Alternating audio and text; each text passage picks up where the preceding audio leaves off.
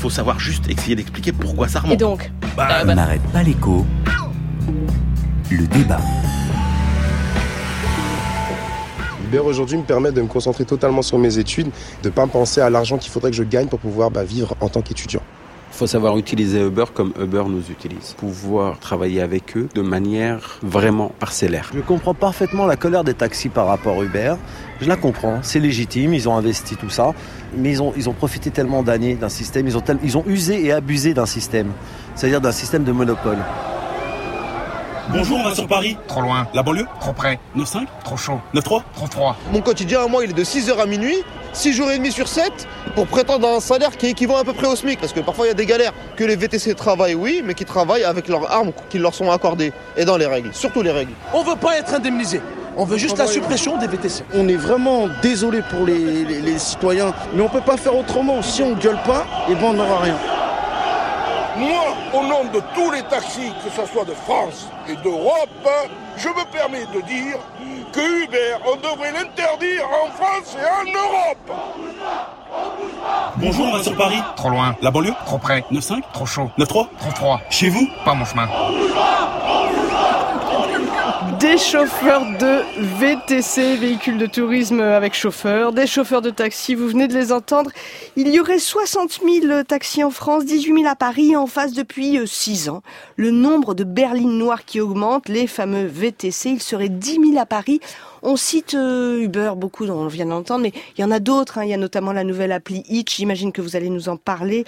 Euh, le cab, Allo Cab, enfin je ne sais pas, je peux pas tous les citer, mais Chauffeur privé. Ouais, il faut, faut pas focaliser peut-être seulement sur un nom, même s'il a tendance à, oui, à être monopolistique. Allez, cette semaine, trois jours d'un conflit très dur. Christian Chavagneux, comment est-ce qu'on en est encore là? Je me souviens de la grève de 2013. On est en 2016. Tout à fait. L'histoire qu'on nous raconte, c'est vous avez des taxis et puis vous avez la nouvelle technologie qui arrive. Donc il y a un nouvel acteur qui vient bousculer cette profession réglementée et qui vient bousculer les, les, les euh, conditions de la concurrence. Donc il va falloir converger tout ça vers les mêmes règles. Ça, c'est l'histoire qu'on nous a racontée cette semaine. Cette histoire, elle est complètement fausse. C'est pas l'histoire d'un marché réglementé bousculé par la concurrence. La bataille à laquelle on assiste, c'est la bataille de deux gros rentiers, de deux gros capitalistes sauvages qui veulent s'en mettre plein les poches. D'un côté, vous avez les taxis G7. D'accord C'est, vous l'avez rappelé Alexandra, en gros, il y a 18 000 taxis à Paris, il y en a plus de 10 000 qui sont G7. 55%, c'est la position dominante. Comment fait G7 pour accumuler les rentes sur les taxis? C'est très simple.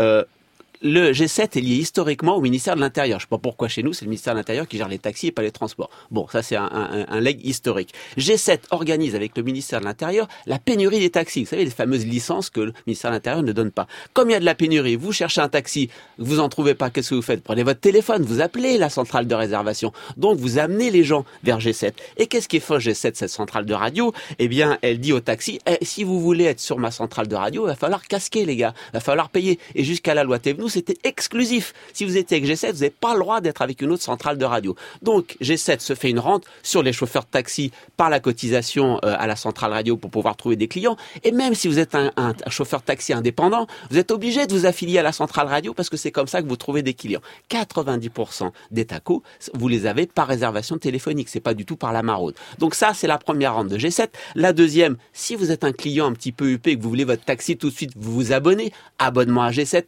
Gling, deuxième fois pour la machine à sous, et troisième, et troisième machine à sous pour G7. Il loue des licences, ces fameuses licences qui sont difficiles à avoir, il les loue. Tout ça, ça fait une super rente que G7 accumule. Uber arrive en disant, attendez, il y a de la rente, la rente, elle est pour moi, elle n'est pas pour G7. Sauf que Uber va prendre une autre stratégie que celle de G7 en disant moi je développe mon application. Rappelons quand même que c'est pas simplement la nouvelle technologie et les applications. Monsieur Nicolas Sarkozy a permis le développement en 2009 par une nouvelle loi des VTC disant vous pouvez faire le taxi sans avoir une grosse formation et sans avoir à payer cette fameuse plaque, cette fameuse plaque, cette fameuse licence. Je termine. Par quel outil Uber essaie de capter la rente que dont, dont G7 profite? D'abord le prix de la course concurrentielle. Hein, vous vous rappelez peut-être qu'une des batailles des chauffeurs de Uber à la fin de l'année dernière, c'était moins 20% sur le prix de la course. Les chauffeurs Uber, attendez, déjà on a du mal à s'en sortir, moins 20% sur le prix de la course, on a du mal. Sauf qu'en plus Uber nous fait quoi? Euh, Nous fait, euh, il y a des majorations et pas seulement quand c'est le week-end et quand il y a trop de demandes de taxi, 20% de commission piqué aux chauffeurs de taxi et un statut d'indépendant, pas de cotisation sociale, on paie pas d'heures sup, pas de salaire minimum, etc., etc. Donc vous voyez, c'est une bataille de euh, grands capitalistes sauvages qui veulent piquer les rentes liées à l'activité de taxi. Emmanuel Le Chiffre, est-ce que c'est comme ça que vous voyez le paysage? Il y a une Non, énorme demande fait. qui n'est pas satisfaite Pas parce que... fait. Alors, Christian a insisté sur un des aspects du problème qui est euh, l'aspect franco-français euh, du problème. Et il faut même quand même, parisien. il- faut- oui, quand même G7, rappeler que, il faut quand même rappeler que l'idée du beurre est née à Paris. C'est pas pour rien non plus. Les créateurs du beurre, c'est en étant à Paris, euh, en venant à une Ah oui, manifestation légende, euh, de techno sur le. Eh ben si, c'est comme ça qu'ils ont eu l'idée. Racontez-nous, bah, racontez-nous. ils ne trouvaient pas. euh, ils venaient à la fameuse manifestation qui s'appelait le web, hein, grand rendez-vous de tous les grands, euh, de tous les grands spécialistes de- des nouvelles techno du monde entier. Ils ne trouvaient pas de taxi et ils ont eu l'idée de cette application. Donc il y a bien un problème parisien. Sauf que cette problématique euh, des taxis installés entre guillemets contre les VTC, elle est mondiale. Elle concerne toutes les villes. Vous avez cité les chiffres tout à l'heure à Paris 18 000 taxis, 10 000 VTC. C'est ce qu'on mais dit. mais mais il y en a. euh, le rapport est cinq fois plus élevé euh, à Londres, à New York. Donc le marché a encore plus euh, explosé. Euh, la demande, elle est là parce qu'il y avait un marché en monopole, que la technologie permet euh, effectivement pour un coût euh, relativement plus faible pour le client de satisfaire ses besoins et qu'en plus encore une fois euh, on le voit bien les VTC euh, fournissent des prestations qui ne sont pas fournies euh, ailleurs. Je ne parle pas de la petite bouteille d'eau mais notamment les VTC vont là où les taxis ne veulent pas aller. Euh, à. New York par exemple on l'a vu euh, les taxis vont dans des quartiers de New York Enfin, les, les VTC, pardon, vont dans des quartiers où les VTC ne vont pas. Et aujourd'hui, si vous voulez aller euh, en Seine-et-Marne, des jeunes qui sortent à Paris, qui habitent en Seine-et-Marne, par exemple. Alors, pour euh, ceux qui n'habitent pas à Paris, la Seine-et-Marne, c'est un territoire très ouais, grand qui très touche loin, Paris, c'est a le 50, 77. 60 km, etc. Les taxis n'y vont pas. Il y a que les VTC euh, qui y vont. Donc, on ne pourra pas revenir à la situation d'avant. C'est-à-dire que la demande, elle est là, et le marché, il est là, et donc les VTC, partout, ils s'imposent. Regardez la bataille qu'il y a eu à New York. Euh, les VTC ont gagné la bataille de New York. Et ce que je trouve intéressant, c'est donc la façon dont on répond en France par rapport à la façon dont on répond à l'étranger euh, à cette concurrence de euh, de Uber. Et la question qu'on se pose, parce que euh, la semaine s'est terminée en France finalement sur euh, un, Un accord médiateur. dans lequel on nous dit bah finalement on va essayer de mieux faire respecter la loi Thévenoud. Moi, il me semble qu'on est très très loin d'avoir résolu le problème en disant qu'on va juste faire respecter la loi Thévenoud. La loi Thévenoud elle repose sur des contrôles très compliqués imposés aux VTC qui doivent retourner chez eux, etc. Alors, les, les VTC devraient retourner à leur base. La première question étant, mais quelle base hein, puisque- Oui. Et donc, et donc l'idée c'est que ça devait être contrôlé, ça ne l'a pas été fait parce que c'est encore une usine à gaz. Et là, on est typiquement dans les solutions à la française. Et donc, on voit bien que là, on a un accord partiel, qu'il faudra trouver beaucoup d'autres solutions. Et c'est là où c'est intéressant euh, d'aller voir ce qui se passe à l'étranger, ce qui a été fait à l'étranger pour résoudre durablement le problème. Est-ce que Christian, euh, vous avez le sentiment, c'est la, c'est l'agonie d'un monopole? C'est non, encore une fois, c'est pas c'est pas l'agonie d'un monopole, c'est un monopole qui se bat contre un autre monopole. Il faut pas croire, euh, contrairement à ce qu'a dit Emmanuel, que c'est l'économie de marché, que son offre et la demande qui vient euh, bousculer euh, un monopole. Oui, il y a eu il y a eu une pénurie organisée, c'est très clair, mais la solution, elle sera pas dans la convergence qui sera forcément vers le bas, hein, vers le moins disant social des conditions euh, d'organisation des taxis. Il va falloir trouver, si on veut vraiment trouver des solutions, c'est comment on fait pour réduire la rente et de G7 et de Uber. C'est pas le gentil Uber qui vient bousculer le méchant le méchant Mhm. G7, il faudra prendre des deux côtés. Mais ça passera par la convergence des statuts, inévitablement. Ah, on Alors- verra, moi, il y a d'autres propositions. On va appeler, on va appeler, si vous le voulez bien, euh, un spécialiste du secteur, grand spécialiste du secteur, Richard Darbera. Il est chercheur au CNRS en économie du transport. Euh, il écrit sur les taxis depuis des années. Bonjour Richard Darbera. Oui, bonjour. Vous avez entendu nos, nos débatteurs. Euh, on est en train de s'interroger là sur les solutions, sur les. D'un point de vue économique, euh, jusqu'où doit-on protéger les taxis? Comment est-ce que vous voyez ce qui va se passer? Bon, moi, je pense que effectivement, il y a, un- il faut absolument développer euh, sans limite l'offre de VTC avec des applications, parce qu'il y a un avantage économique évident, comme on vient de le dire, c'est-à-dire c'est un service que les Franciliens sont prêts à payer. Euh, moi, par exemple, à Créteil, euh, si je demande un taxi G7, il arrive avec euh, euh, 10, 20 minutes, euh, une demi-heure de retard, et avec un compteur avec déjà 15 euros au compteur. Donc s'il y avait autour de moi plusieurs VTC, je pourrais avoir beaucoup moins cher la course que je veux. Il y a ensuite un avantage environnemental, parce que j'ai deux voitures. Euh, si je pouvais avoir facilement du transport avec des VTC, euh, j'en vendrais certainement une et peut-être même les deux.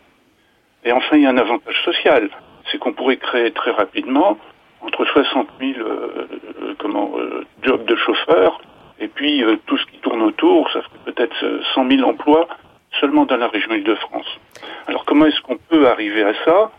Le problème, c'est qu'il faut acheter l'accord des, des taxis, parce que sinon ils s'y Alors c'est peut-être juste ou c'est peut-être injuste, on peut discuter de ça, mais euh, moi je pense que la seule solution c'est de racheter les licences. Alors racheter les licences évidemment pas euh, au prix du marché actuel, il faut trouver des systèmes un peu euh, un peu pour amortir sur plusieurs années, verser peut-être une rente. Mais j'ai fait un petit calcul. Si on a euh, en Ile-de-France racheté les licences, cela coûterait dans les 4 milliards à peu près. Or, il y a 60 000 VTC comme à, comme à New York, ou 80 000 ou 90 000 comme à Londres.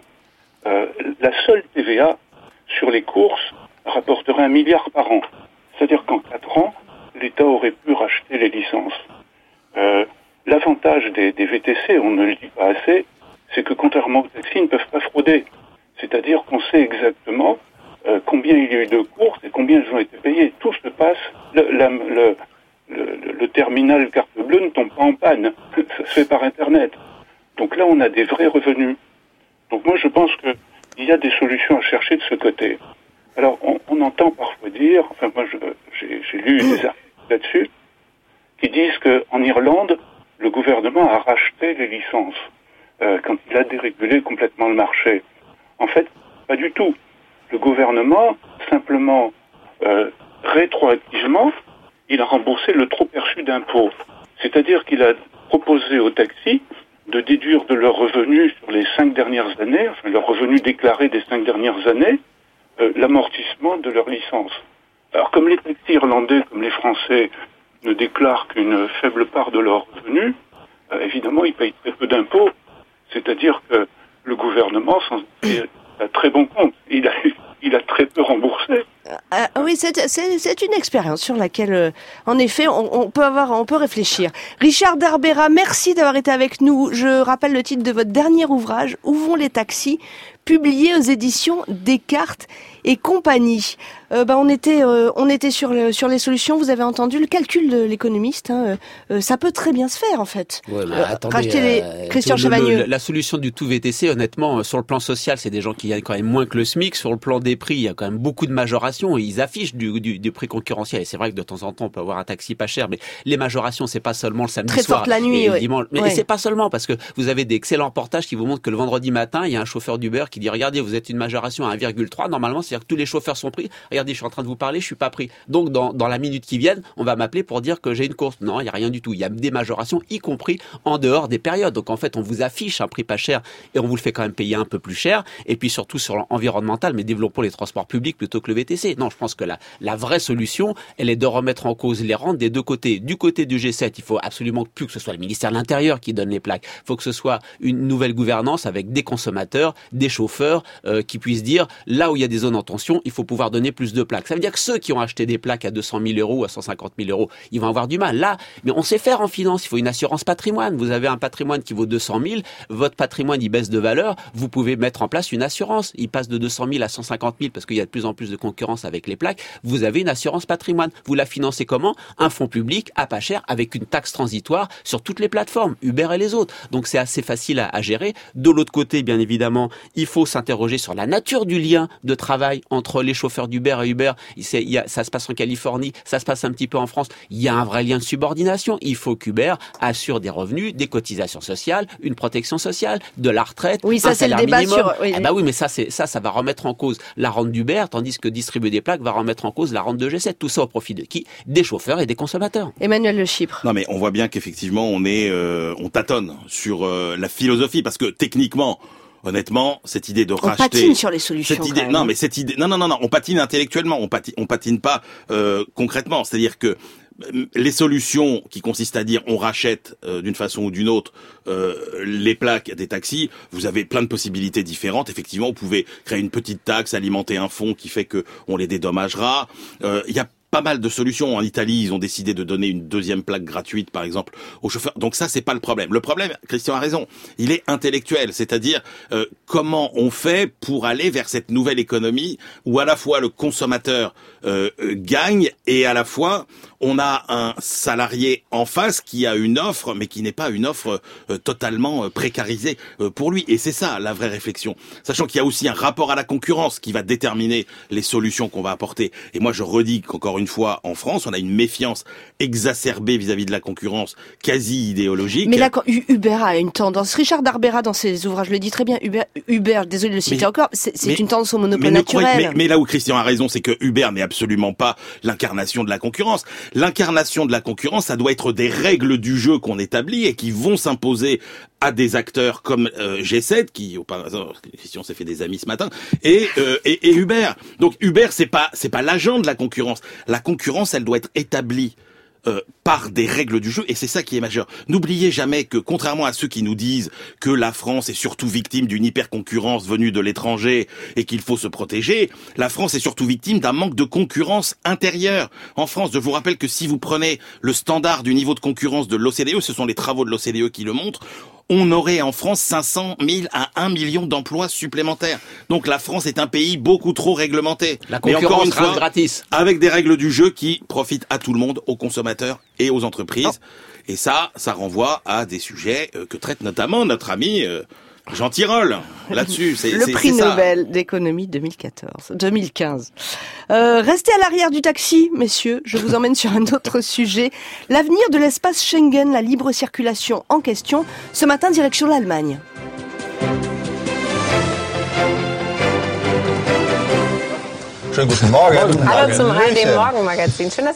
Bonjour, bonjour Cyril Sauvageau.